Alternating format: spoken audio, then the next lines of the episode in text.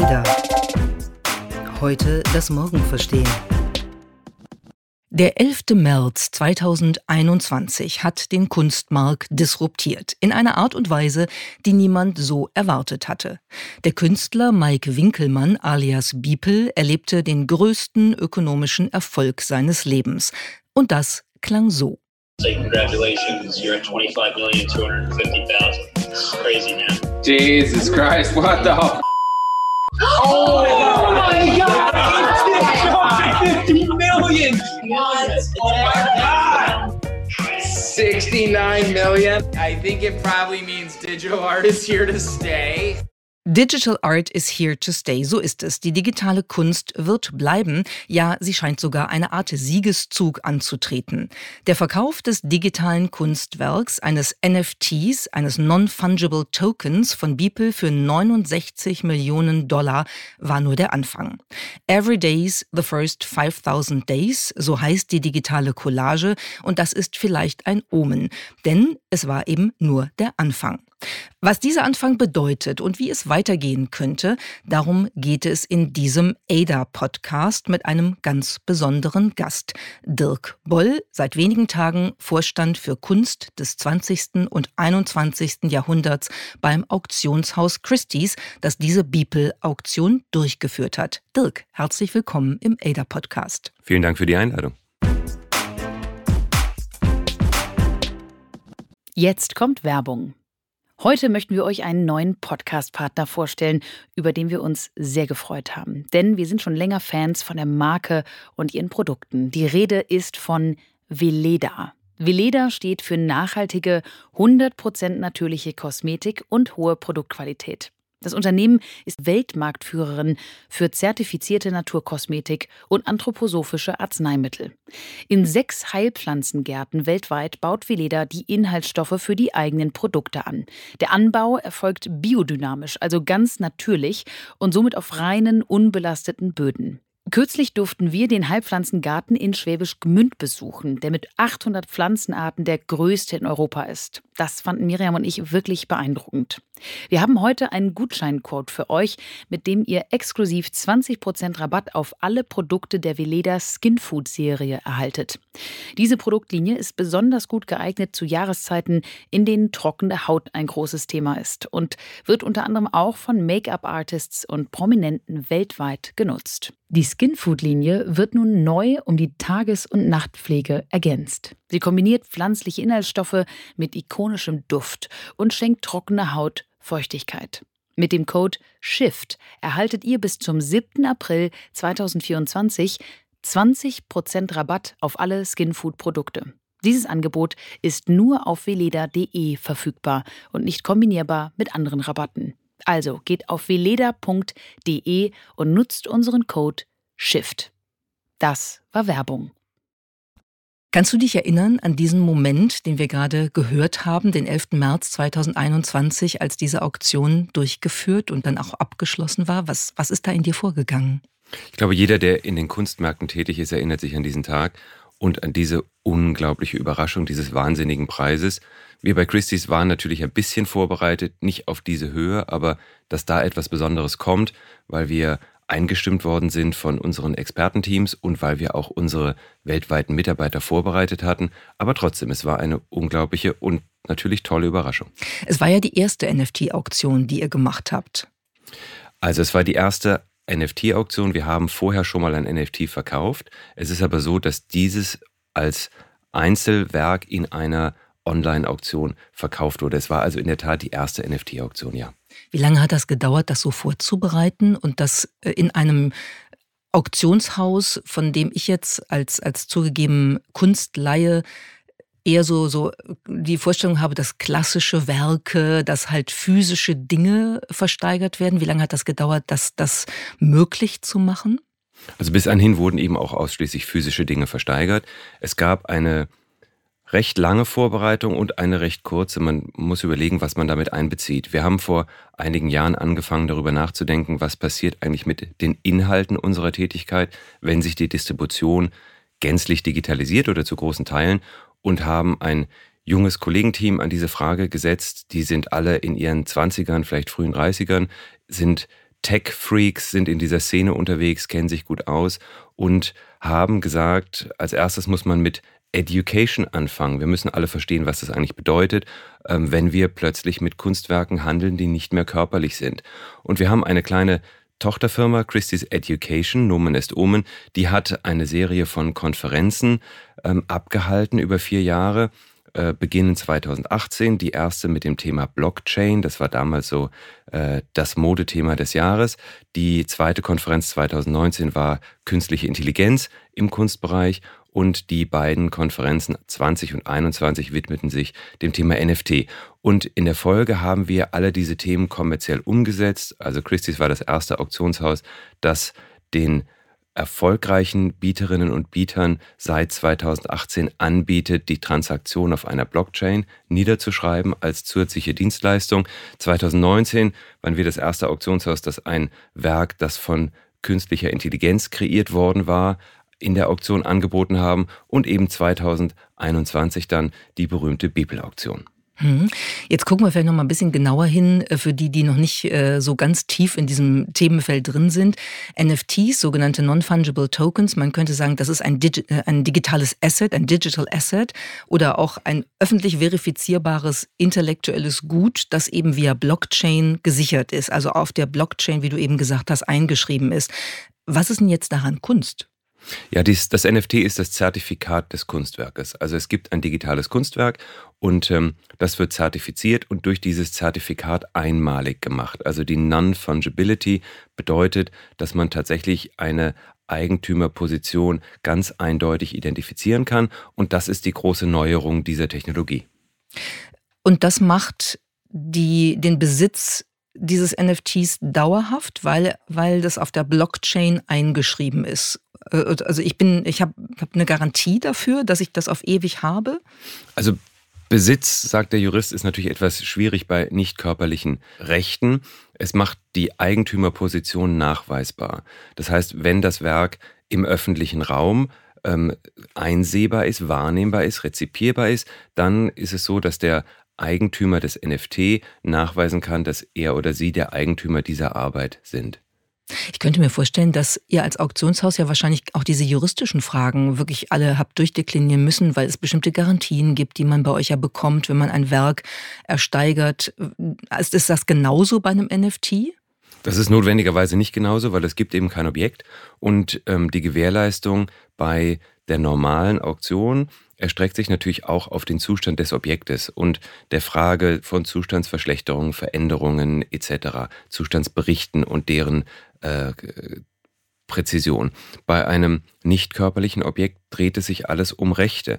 Welche Rechte hat man, welche Zugriffsrechte hat man und die Gewährleistung des Vermittlers, des Auktionshauses sieht naturgemäß anders aus. Aber das war eine gewisse Entwicklung, die unser, ähm, unsere Rechtsabteilung dort vornehmen musste und die allgemeinen Geschäftsbedingungen anpassen musste, denn wir geben unsere Gewährleistung für fünf Jahre und in dieser Zeit wird sich natürlich zwangsläufig diese Technologie weiterentwickeln. Wie sieht die Zukunft der Menschheit im Einklang mit einer verantwortungsbewussten, nachhaltigen Technologie aus? Bei unserer diesjährigen Morals and Machines Konferenz am 30. Mai dreht sich alles rund um das Thema Sustainable Imaginations, Visions of More Responsible Technology. Gemeinsam mit euch und unseren Expertinnen und Experten wollen wir darüber diskutieren, wie die Ethik der Technik institutionalisiert werden kann und gemeinsam überlegen, wie wir unsere derzeitigen technologischen Vorstellungen radikal umgestalten könnten. Freut euch auf spannende Beiträge unter anderem von der Psychologieprofessorin Catherine Page Harden und vom international bekannten Autor Jewgeni Morozov. Tickets für eine virtuelle Teilnahme oder eine Teilnahme vor Ort im K21 in Düsseldorf sowie weitere Informationen gibt es auf www.morals-machines.com.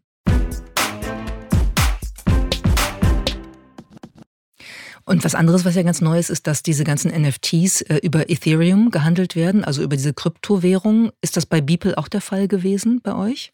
Das ist bei Beeple absolut auch der Fall gewesen. Und wir haben, als wir die Auktion angekündigt haben, verkündet, dass wir eine Zahlung in ähm, Kryptowährung entgegennehmen würden, aber nur für den Zuschlagpreis.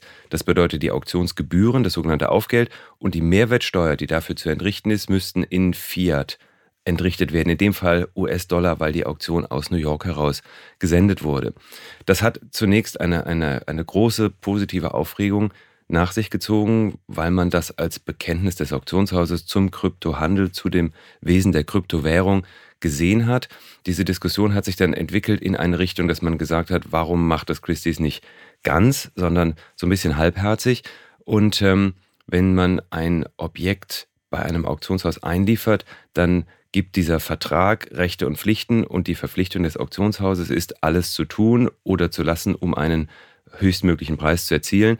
Und diese Diskussion hat dann bei uns im Haus dazu geführt, dass wir überlegt haben, kann es sein, dass wir mit dieser ähm, Vorgabe, dass wir selbst unsere Dienstleistung in Fiat entrichtet, wir entlohnt werden möchten, dass das ein bisschen ein Hinderungsgrund ist, für die Krypto-Community zu bieten. Und wir haben deswegen ähm, durch die Hälfte der Auktion durch ähm, eine Veränderung der allgemeinen Geschäftsbedingungen vorgenommen, das auch angekündigt und kommuniziert und haben dann gesagt, wer das möchte, kann den kompletten Rechnungsbetrag, also Zuschlagpreis, Käuferaufgeld, Mehrwertsteuer in Krypto ähm, entrichten.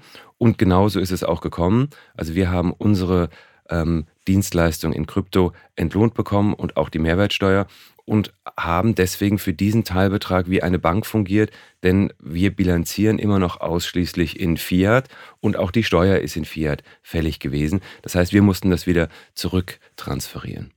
Und so macht ihr es jetzt auch bei weiteren äh, NFT-Auktionen? Das kommt sehr darauf an. Normalerweise wäre die Antwort ja. Man darf aber nicht vergessen, das geht nur, wenn die Einliefernden tatsächlich damit einverstanden sind, auch in Krypto entlohnt zu werden. Weil wir wollen dann diesen Bankcharakter, den man zwangsläufig ähm, übernimmt, auf unsere eigenen Geschäfte limitieren. Mhm, verstehe ich. Mhm. Gekauft wurde das äh, Beeple NFT von einem ähm, Paar indischer Blockchain-Unternehmer, wenn ich das richtig äh, weiß. Hast du die kennengelernt? Gibt es einen direkten Kontakt bei so einer Transaktion dann? Nein, die Transaktion ist naturgemäß rein digital. Ähm, ich hätte die ohnehin nicht kennengelernt, weil ich in dieser Region keine Kunden kenne, keine Sammler kenne. Aber ähm, ich habe tatsächlich zufällig kennengelernt den direkten Unterbieter, Justin Sun, der ähm, sich zunächst als Unterbieter geoutet hat, dann aber so angefixt war von dieser ganzen Szene und von dieser ganzen Entwicklung und von der Vorstellung, was kann man mit ähm, Krypto und Kunst, bildender Kunst, analoger, physischer Kunst alles so machen, dass er ziemlich rasch angefangen hat, auch tatsächlich analoge Kunstwerke zu sammeln und aus der Konsumfrustration des Bibelverkaufes hat sich dann eine Energie entwickelt, dass er bei uns schon in der nächsten Auktion ähm, eine, ein, ein Picasso-Gemälde aus dem wichtigen Jahr 1932 gekauft hat, später ein Warhol-Selbstporträt und das auch alles auf Instagram kommuniziert hat. Das sind gar keine Geheimnisse. Kann man das als ein Zeichen nehmen, dass die, ich sag mal, die klassische Kunstauktion und die Auktion äh, digit, äh, digitaler Kunst von NFTs, dass das durchaus miteinander sich verwebt bei, bei denen, die, die sammeln, dass, dass die beiden Bereiche, die ja irgendwie erstmal sehr getrennt schienen, zusammenwachsen? Das wäre natürlich die Hoffnung, denn ähm, wie alle ökonomischen Systeme auch brauchen wir Sammlernachwuchs und ähm, diese Community der Tech-Begeisterten, der Krypto-Investierten ist eine besonders große. Und wenn wir dort durch unsere Arbeit den einen oder die andere inspirieren könnten, sich doch mit dem Gedanken des Kunstsammelns auseinanderzusetzen, wäre das fantastisch. Bei Justin Sun ist es so, dass er eine ähm, Idee hat, wie die analoge Kunst zur Keimzelle einer digitalen Vermarktung wird und das sehr klug in meiner Meinung betreibt und die ähm, analogen Werke, die er erwirbt, seither erworben hat, da eine Art ähm, Nukleus einer ähm, sammlerischen, aber eben auch unternehmerischen Tätigkeit bilden. Hm. Ich würde gerne ein bisschen mal darauf gucken, wie, wie unterschiedlich ja die Betrachtung dieser NFTs und dieser digitalen Kunst äh, eigentlich ist. Da gibt's ja wirklich äh, totale Protagonisten, ähm, die ganz begeistert sind, die sich voll engagieren. Es gibt ähm, sehr viele Kritikerinnen und Kritiker, die das Ganze für irgendwie einen Hype halten. Ich habe mal ein bisschen geschaut, was die Reaktionen auf die Beeple-Aktion ähm, angeht. Und da hat zum Beispiel die New York Times nach der Auktion getitelt JPEG-File sells for 69 million dollars as NFT Maniac gathers pace. Also da hat sich ein, ein, ein, ein digitales Bild für 69 Millionen verkauft äh, im Rahmen dieses Wahnsinns rund um NFTs. Ist das eine Einschätzung, die du verstehen kannst, konntest? Und wie guckst du da drauf? Wie verändert sich das im Moment? Ja, es gibt da verschiedene Ansatzpunkte. Natürlich muss man bedenken, dass die Öffentlichkeit da draußen für diese Tätigkeiten, für diese Technologie eine wahnwitzig große ist. Ähm, es gibt diesen berühmten Artikel im Art Newspaper, der sagt, dass die letzten Minuten der Beeple-Auktion von 22 Millionen Menschen angeschaut wurden im Internet über verschiedene Kanäle. Das zeigt einfach, wie groß die Gruppe ist, die sich dafür interessiert, was der Kunstbereich mit einer Technologie macht, die eben für ganz viele Bereiche eingesetzt wird. Das ist das eine. Die Öffentlichkeit ist eine größere als die der klassischen bildenden Kunst. Davon kann man, glaube ich, ausgehen. Das zweite ist, dass die junge Generation von Kunstschaffenden diese Technologie interessant findet, weil sie ihnen andere Möglichkeiten gibt. Es ist eine Technik, die ähm, leicht erreichbar ist. Es ist eine relativ niedrigschwellige Technologie, die man braucht. Ähm, es ist eine gewisse Zugänglichkeit in der ja, Kreation und ähm, gleichzeitig gibt es die Möglichkeit, die Rechte der Künstlerschaft auf der Blockchain im Smart Contract weiter fortzuschreiben, als das bisher durch zum Beispiel Kaufverträge oder auch gesetzliche Rahmenbedingungen wie das Folgerecht gewährleistet werden kann. Gleichzeitig, ähm, wir sehen ja einen großen Trend zu ähm, Gruppenschöpfungen, sei es im kuratorischen, sei es im künstlerischen Bereich. Auch hier hat die Blockchain einen Vorteil, dass man einzelne Beiträge sehr präzise voneinander abgrenzen kann und Eigentumsrechte für Individuen an ihrem jeweiligen Beitrag festschreiben kann. Das sind alles Aspekte, die einer jungen Generation von Kunstschaffenden sehr gut gefallen. Die dezentrale Speicherung hat ähm, Nachhaltigkeitsprobleme immer noch, gefällt aber auch vielen, die diese Idee von zentraler Datenverwaltung nicht besonders attraktiv finden. Also insgesamt ist es eine Technologie, die auf vielen Ebenen eine große Zahl junger Kunstschaffender und damit auch Sammler und Sammlerinnen anspricht. Deswegen glaube ich, die Technologie hat eine große Zukunft. Und es gibt ja verschiedene Akteure im Kunstmarkt. Es gibt euch, also Auktionshäuser, es gibt die Galerien, es gibt die Museen, es gibt die Künstlerinnen und Künstler, es gibt ein, ein disperses Publikum und es gibt Kunstsammlerinnen, Kunstsammler, Kunstkäuferinnen, Kunstkäufer. Wer von denen findet diese Technologie nicht so richtig klasse? Naja, zunächst mal hat man natürlich immer die Berührungsängste ähm, gegenüber einer Technologie, die man nicht kennt und nicht versteht. Die Offenheit gegenüber Digitalisierung steigt natürlich, je geringer das Alter der Nachfrager oder derjenigen, die sich damit befassen, ähm, ist. Das bedeutet auch, wenn die Kernnachfragegruppe der Kunstmärkte, die jetzt vielleicht in der äh, Generation 40 plus liegt, nochmal zehn Jahre zurück ähm, datiert wird, dann wird sich diese Sicht nochmal massiv ändern. Dann wird man das als ganz normal ansehen. Das ist zumindest meine Vorstellung. Jetzt ist es nun bei den äh, bisherigen Marktvorgängen so, dass wir eine extreme Beschleunigung der Durchläufe gesehen haben. Normalerweise ist es so, dass eine künstlerische Position entdeckt wird, sei es von einer Galerie, sei es von einer Ausstellungsplattform wie einer Kunsthalle und präsentiert wird, inhaltlich vermittelt wird, irgendwann auch kommerziell vermittelt wird. Und dann gibt es den Kanonisierungsprozess, diese Selektion, der über institutionelle Auswahl, über Ankäufe, über Museumsausstellungen und Kunstkritik passiert.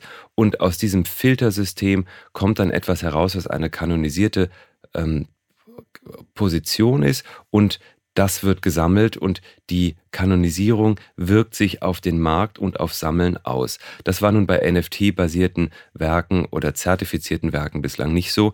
Die Märkte haben eigentlich das System überholt und ähm, haben angefangen, Objekte zu vermarkten, die eben noch gar nicht kanonisiert waren. Und auch bis heute, ein Jahr später, muss man sagen, diese Prozesse haben jetzt alle begonnen, die Institutionen haben angefangen, sich damit auseinanderzusetzen, aber trotzdem ist es immer noch sehr, sehr anders als in den klassischen Sammelbereichen. Man darf auch nicht vergessen, dass die Institutionen ähm, normalerweise der ganzen ganz zeitgenössischen Kunst so einen Wimpernschlag hinterhergehen, weil sie eben auch sich Zeit nehmen, auch Zeit brauchen, um Entwicklungen einordnen zu können und um ein Urteil sprechen zu können. Denn in ähm, Westeuropa, in Nordamerika sammeln ja Museen prinzipiell für die Ewigkeit. Das heißt, dieser Selektionsprozess ist auch ein besonders wichtiger und wird auch sehr seriös durchgeführt und ernst genommen. Bleiben wir noch mal einen Moment bei dem, bei dem Thema der Kanonisierung, was, das du gerade erwähnt hast. Wenn ich dich richtig verstehe, dann haben wir bei NFTs ja eine Möglichkeit, da aus den, aus den Prozessen mit den klassischen Institutionen ein Stück äh, sind wir draußen und, äh, und können da rausgehen und können das vielleicht auch, ich sage jetzt mal ein bisschen hochtrabend, demokratischer, offener, transparenter, unter Beteiligung sehr viel mehr, von sehr viel mehr Akteurinnen und Akteuren durchführen, als das im, im klassischen Kunstmarkt der Fall ist. Wäre dann nicht eigentlich eigentlich die Argumentation, dass ihr als Auktionshaus da idealerweise gar keine Rolle spielen solltet, damit es eben mal eine andere Öffentlichkeit gibt, die da den Kanonisierungsprozess crowdsourced? Da würde ich jetzt genau dagegen halten. Ähm, ich denke, dass wir nun plötzlich auch eine Rolle spielen, zeigt, dass alles genauso kommt, wie du das darstellst. In der Vergangenheit war es so, dass der Kanonisierungsprozess eigentlich von den Meinungsführern in Institutionen und der Kunstkritik bestimmt wurde und definiert wurde. Und wenn man natürlich jetzt auf die westliche Welt schaut, dann äh, wird man feststellen, das ist der typische alte weiße Mann, ich bin ja auch so einer, ähm, der diesen Betrieb gesteuert hat. Die Museumsdirektoren, die bedeutenden Kuratoren, die bedeutenden Kunstkritiker sind dann eben in der zweiten Hälfte des 20. Jahrhunderts und bis heute ähm, vor allen Dingen weiße männliche äh, Produkte einer westlichen Gesellschaft. Ähm, die, die Veränderung, die wir seit vielleicht 20 Jahren, vielleicht seit 30 Jahren sehen, ist, dass zum einen die Globalisierung der Märkte dazu geführt hat, dass das Portfolio von Institutionen, die in diesem Konzert eine Stimme haben, sich enorm geweitet hat und es plötzlich eben auch asiatische äh, Institutionen gibt, ähm, äh, Institutionen im Mittleren Osten, die mit eigenen äh, Ideen und Sichtweisen sich an diesem ähm, Kanonisierungsprozess beteiligen. Das bedeutet aber eben auch, dass die Zahl der Teilnehmer sehr viel größer ist. Das Konzert wird vielstimmiger, aber damit auch weniger übersichtlich. Last but not least, ähm, was wir eben auch akzeptieren müssen, ist, dass in einer Mediengesellschaft die Vorstellung von einem hohen Preis auch den Blick aufs Kunstwerk beeinflusst. Und je nachdem, wie früh ein hoher Preis erzielt wird für ein Werk, hat es Einflüsse auf die Kanonisierung. Also niemand wird mehr sagen können, Bibel ist ganz uninteressant, weil alleine ähm, aufgrund der Marktgeschichte, die diese Arbeit geschrieben hat, wird man sich an diese Arbeit erinnern und ähm, dieser Preis wird die Kanonisierung von Winkelmann sehr stark beeinflusst haben. Hm, glaube ich ganz sicher. Aber nochmal gegenargumentiert, wenn ihr es nicht gewesen wärt, die diese Auktion durchgeführt hättet, hätte es ja auch sein können, dass dieses Bild, äh, dieses, dieses NFT, ähm, dieses digitalen Kunstwerks so einen Preis nie im Leben erzielt hätte. Ich hoffe, da hast du recht, ähm, weil das würde bedeuten, wir haben, wir haben auch einen Beitrag geleistet. Im Prinzip kann man ja sagen, dass der Auktionsprozess ein, zumindest theoretisch, durch und durch demokratischer ist, denn wir führen zwar eine sehr sorgfältige Selektion aus, wer bei uns bieten darf, aber das sind nur juristische Rahmenbedingungen. Ähm, ob man ein zuverlässiger Kunde ist, ob man ähm, als Auktionshaus mit jemandem ein Geschäft abschließen darf, etc. Solange das der Fall ist und solange man das Geld hat, etwas zu kaufen, darf jeder kaufen. Wohingegen im Galeriesystem versucht man naturgemäß Werke zu platzieren. Das bedeutet, ähm, zuerst möchte man in eine staatliche Sammlung, in eine öffentliche Institution verkaufen, dann in der nächsten Ebene in eine bedeutende Privatsammlung, die möglicherweise eine gewisse Öffentlichkeit generiert für die künstlerische Position etc. Das heißt, wenn man jetzt ähm, vermögend ist und möchte ein Werk kaufen, dann kann es einem passieren, dass die Galerie einem keins verkauft, wohingegen bei der Auktion kann man das erwerben, solange man einfach bereit ist, den höchsten Preis zu bezahlen. Dadurch würde ich sagen, das Auktionsprinzip ist ein durchaus demokratisches und damit diese Entwicklung, die du geschildert hast, förderlich. Man darf aber nicht vergessen, dass Auktionen Sekundärmarkt sind. Das heißt, ähm, kanonisierte Positionen handeln und dadurch nach dem Galeriemarkt, nach dem Primärmarkt kommen. Das hat auch seine Richtigkeit, denn der Primärmarkt spielt eine wichtige Rolle in der Kommunikation künstlerischer Arbeit, also in der inhaltlichen Vermittlung. Und Auktionen können das nicht leisten, weil sie ein sehr schnelles System der, des Warenumsatzes sind eigentlich. Und diese äh, Grenzen haben sich schon so ein bisschen aufgelöst in den letzten 20 Jahren. Und jetzt mit dieser NFT-Welle ist es so, die Künstler und Künstlerinnen liefern direkt in die Auktion ein. Das sind dann Kunstschaffende, die haben gar keine Galerie mehr, die agieren außerhalb des klassischen Systems und das ist vielleicht der eigentliche Umbruch, ähm, den man unterschiedlich bewerten kann, ähm, aber der einfach plötzlich über Nacht passiert ist. Und die, die, ähm, den die Galerieszene wahrscheinlich nicht so besonders klasse findet, wenn ich der Argumentation jetzt folge, die du gerade angebracht hast.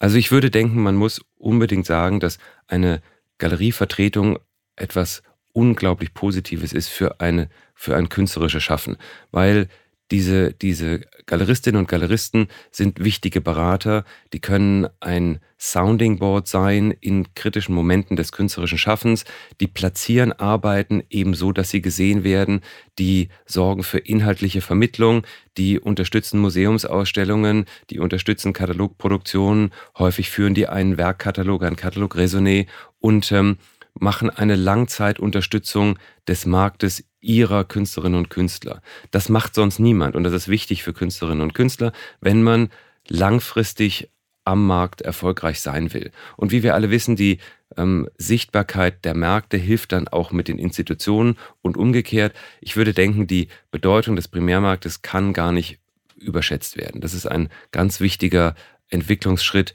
in der Entwicklung eines künstlerischen Oeuvres in Richtung Öffentlichkeit und eben auch in Richtung Markt.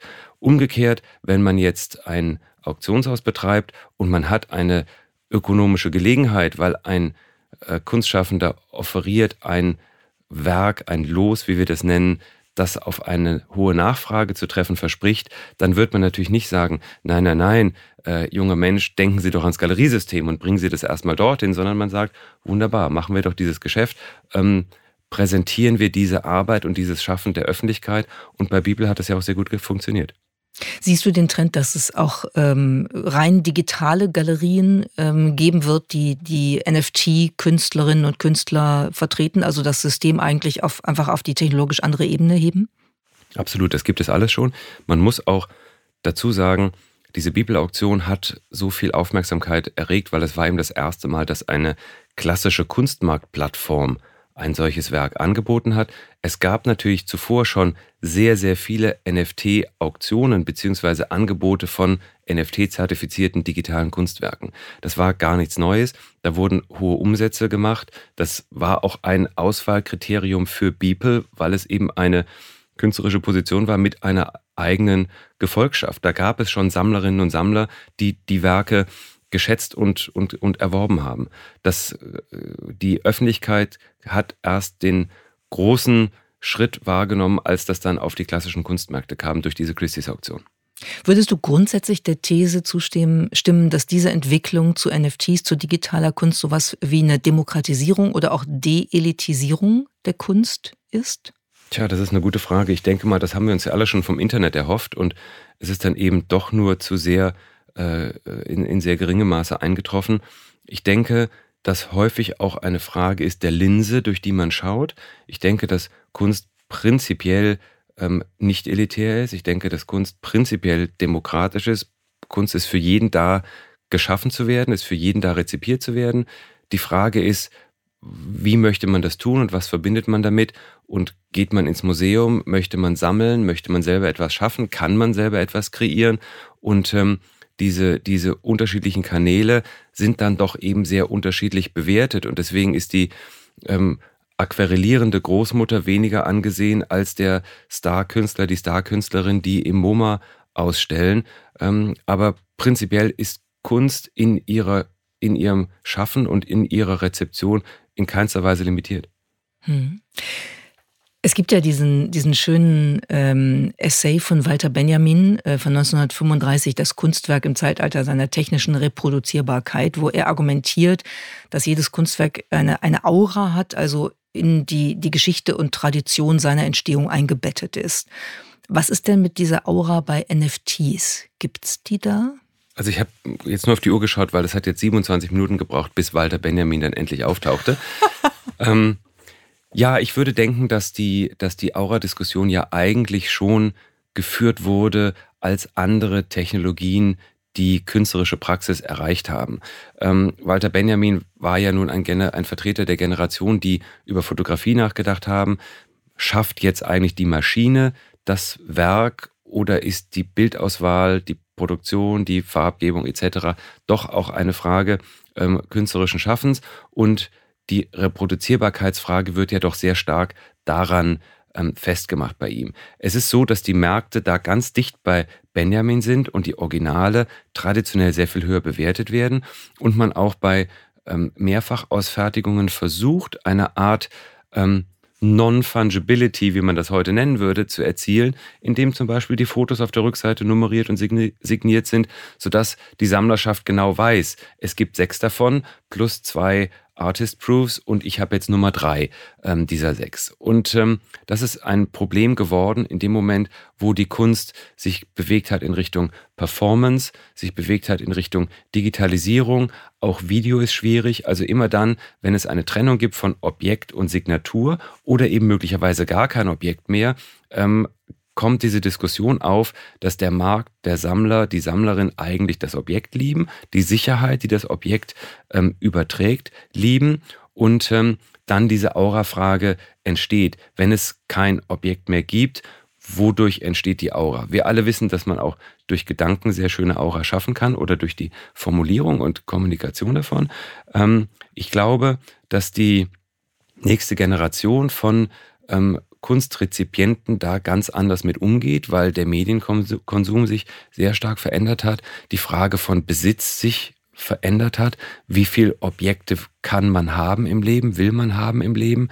Ähm, dieses mehr ist besser, äh, eine, eine klassische Nachkriegshaltung oder eine klassische Haltung der Vergangenheit ähm, weicht auf. Ich denke, dass diese ganze ähm, Frage rund um die Körperlichkeit von Kunst in einigen wenigen Jahren sehr anders aussehen wird. Ich persönlich habe es erlebt, dass ich ähm, digitale Werke äh, für sehr auratisch gehalten habe.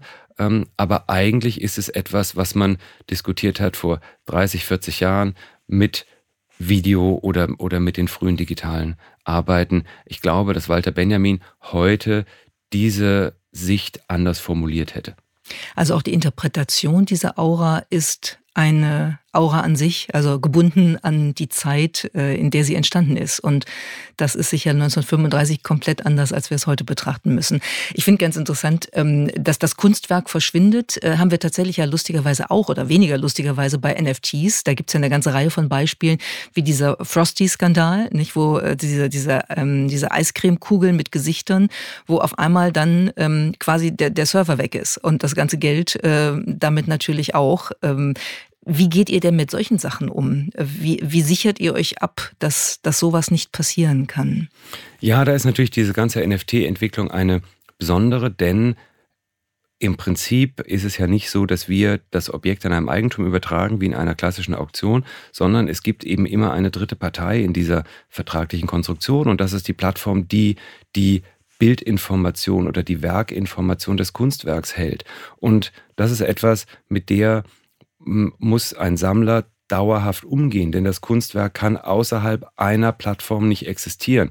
Man kann es zwar von einer Plattform zur nächsten tragen, auch mit Rechtsfolgen, zum Beispiel, dass das, was im Smart Contract ähm, gewährleistet wird, zum Beispiel die Künstlerrechte an einer Erlösbeteiligung im Wiederverkaufsfall, dass sowas verloren geht als, als Information oder als zwingender Aspekt ähm, des Handels mit dem Werk. Aber trotzdem muss es immer eine dritte Seite geben in dieser Konstellation. Und das ist etwas, was keine Seite komplett ähm, überschauen oder kontrollieren kann. Also da gibt es eine, eine, eine, eine stärkere, ich will es nicht nennen Unsicherheit, aber da gibt es eine, eine stärkere Risikoposition. Mhm. Ähm, das, das eine wäre, dass das Kunstwerk verschwindet, äh, selbst bei, bei NFTs, wie wir es gerade beschrieben haben. Das andere, äh, was, was natürlich auch möglich ist, ist, dass das Kunstwerk ähm, ich sage es wahrscheinlich jetzt falsch, wenn ich sage, vervielfacht wird, weil beispielsweise Museen jetzt anfangen, ähm, auch nach dem finanziellen Druck, der durch die Pandemie entstanden ist, ihre, ihre ähm, tollsten Kunstwerke als NFTs dann nochmal zu vermarkten. Beispiele sind die Uffizien in Florenz, die angefangen haben, ähm, ihre Kunstwerke als NFTs zu verkaufen, zum Beispiel Michelangelos ähm, Donitondo ähm, für 140.000 Euro als ein NFT an eine junge Frau verkauft. Was macht das mit der Wahrnehmung des Originalkunstwerks?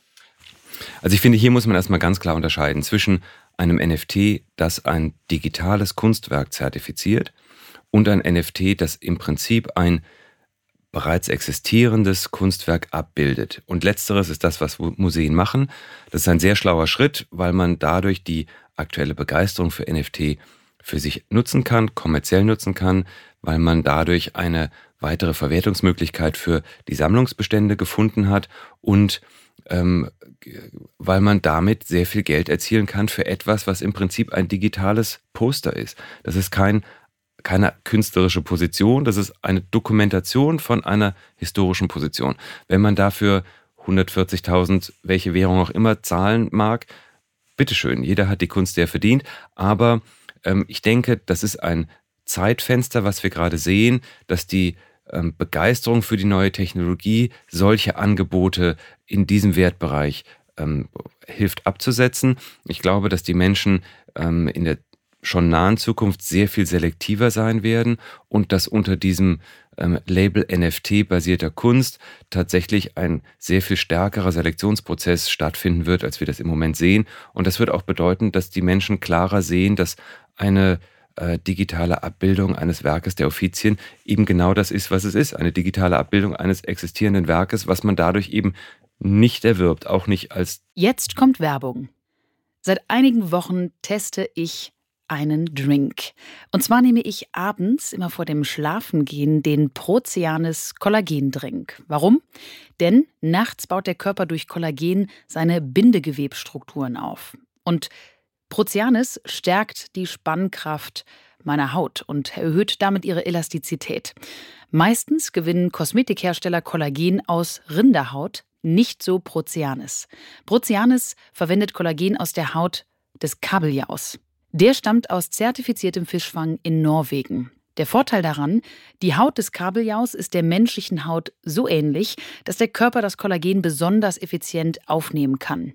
Granatapfel und Acerola komplettieren den Drink und geben ihm einen fruchtig leckeren Geschmack. Für euer optimales Wohlbefinden in der Osterzeit hat Prozianis jetzt einen Osterrabatt für alle Shift Happens Hörerinnen und Hörer. Mit dem Code SHIFT15 erhaltet ihr 15% Rabatt auf alle Produkte. Diese sind erhältlich unter prozianis.com slash kollagen-drink. Prozianis schreibt man P-R-O-C-E-A-N-I-S und Kollagen mit C und zwei L. Den Link findet ihr auch nochmal in den Show Notes. Mit dem Kauf jedes Proceanes-Produkts werden drei Mangroven gepflanzt. Und, das wusste ich vorher auch nicht, eine Mangrove bindet dreimal so viel CO2 wie ein normaler Baum. Das war Werbung. Token, sondern es ist ein Poster. Gucken wir doch zum Schluss noch mal so ein bisschen grundsätzlich auf, auf Technisierung und Kunst. Ihr wart ja bei Christie's auch die ersten, die, äh, ich glaube, das war 2018, ein, ein ähm, KI-Kunstwerk versteigert habt. Du hast es am Anfang erwähnt. Das war ähm, erstellt von einem künstlichen neuronalen Netzwerk, also einer, einer KI-Anwendung mit dem Titel Edmund de Bellamy. Ich habe mir das nochmal angeschaut, weil ich erinnere mich, dass ich damals darüber geschrieben habe. Und für mich hat es damals schon so gewirkt wie so eine Mischung aus einem ähm, seltsamen Selbstporträt von Oscar Wilde, einem Zombie und einem Kunstwerk, das ich angucke, wenn ich keine Brille aufhabe, als sehr kurzsichtige Person. Wie hast du das damals äh, wahrgenommen, diesen Prozess? War das auch ein Durchbruch? Tja, also ich, ich, ich teile genau die Sicht. Ich war überrascht, als ich es dann gesehen habe, dass es so deutlich einen Anklang eines Kunstwerkes des ausgehenden 19. Jahrhunderts in sich getragen oder gezeigt hat. Ich denke, das hat damit zu tun, dass Algorithmen eben mit Mehrheitsentscheidungen arbeiten und ähm, ich sehe das als einen Aspekt ähm, im Kunstbereich, äh, den wir mal gesehen haben in der ganzen Diskussion, was empfindet der Mensch als schön. Und ähm, da gab es diese, dieses Samplen von Abbildungen von Gesichtern. Und die Umfrage hat dann gezeigt, je mehr Gesichter man hineinsampelt, desto eher wird es als attraktiv empfunden. Und so arbeitet der Algorithmus in diesem Falle auch. Das ist natürlich immer eine Frage, welchen Algorithmus verwendet man. Und ähm, die, die schöpferische Leistung liegt dann möglicherweise woanders. In dieser Auswahl, in der Präparierung des Computers, wenn man das so nennen darf, und nicht im tatsächlichen Prozess der Kreation. Ähm, ich denke, dieses Angebot damals ist getragen worden von der Begeisterung, dass es eben auch das erste war. Ähm, das Werk ist auf einen Preis gestiegen, ich glaube das 15-fache der Eingangsschätzung. 432.000? 432.000 Dollar, das war auch in New York. Ähm, das ist etwas, was sich nicht gehalten hat. Also die Angebote von ähm, AI-Kunstwerken, die danach folgten, haben deutlich geringeres Interesse auf sich gezogen.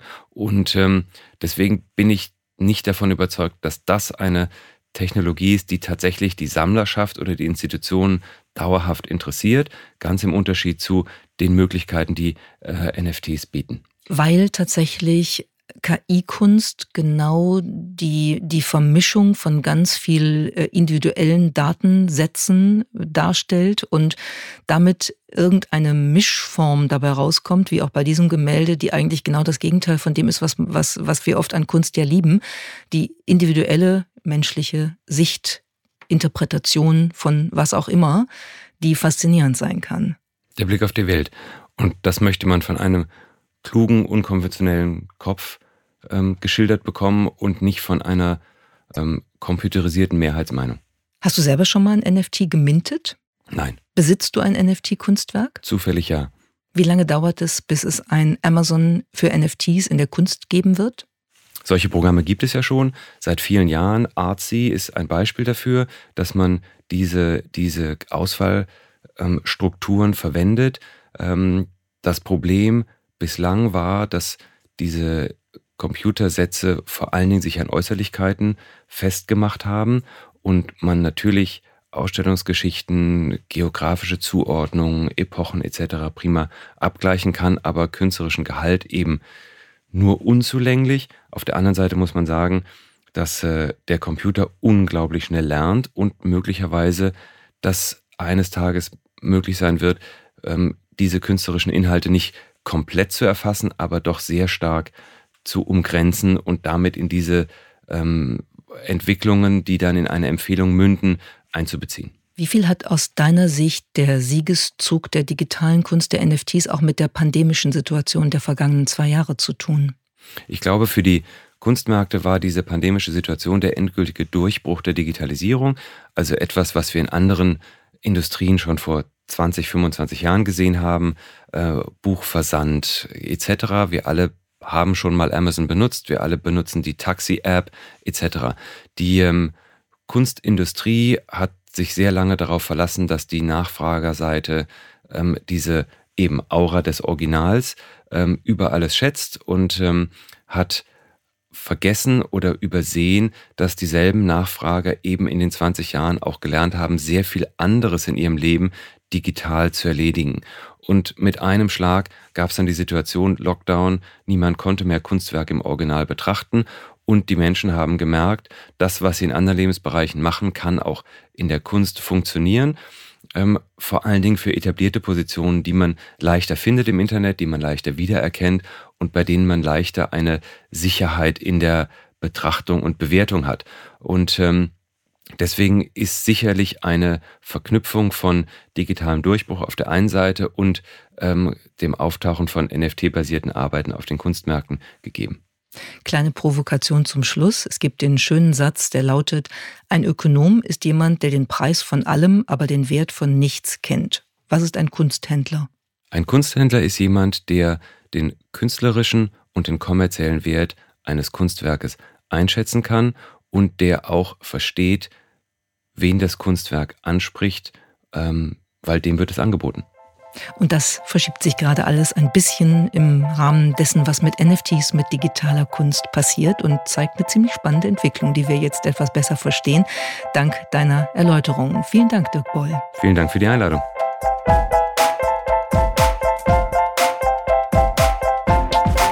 Ada. Heute das Morgen verstehen.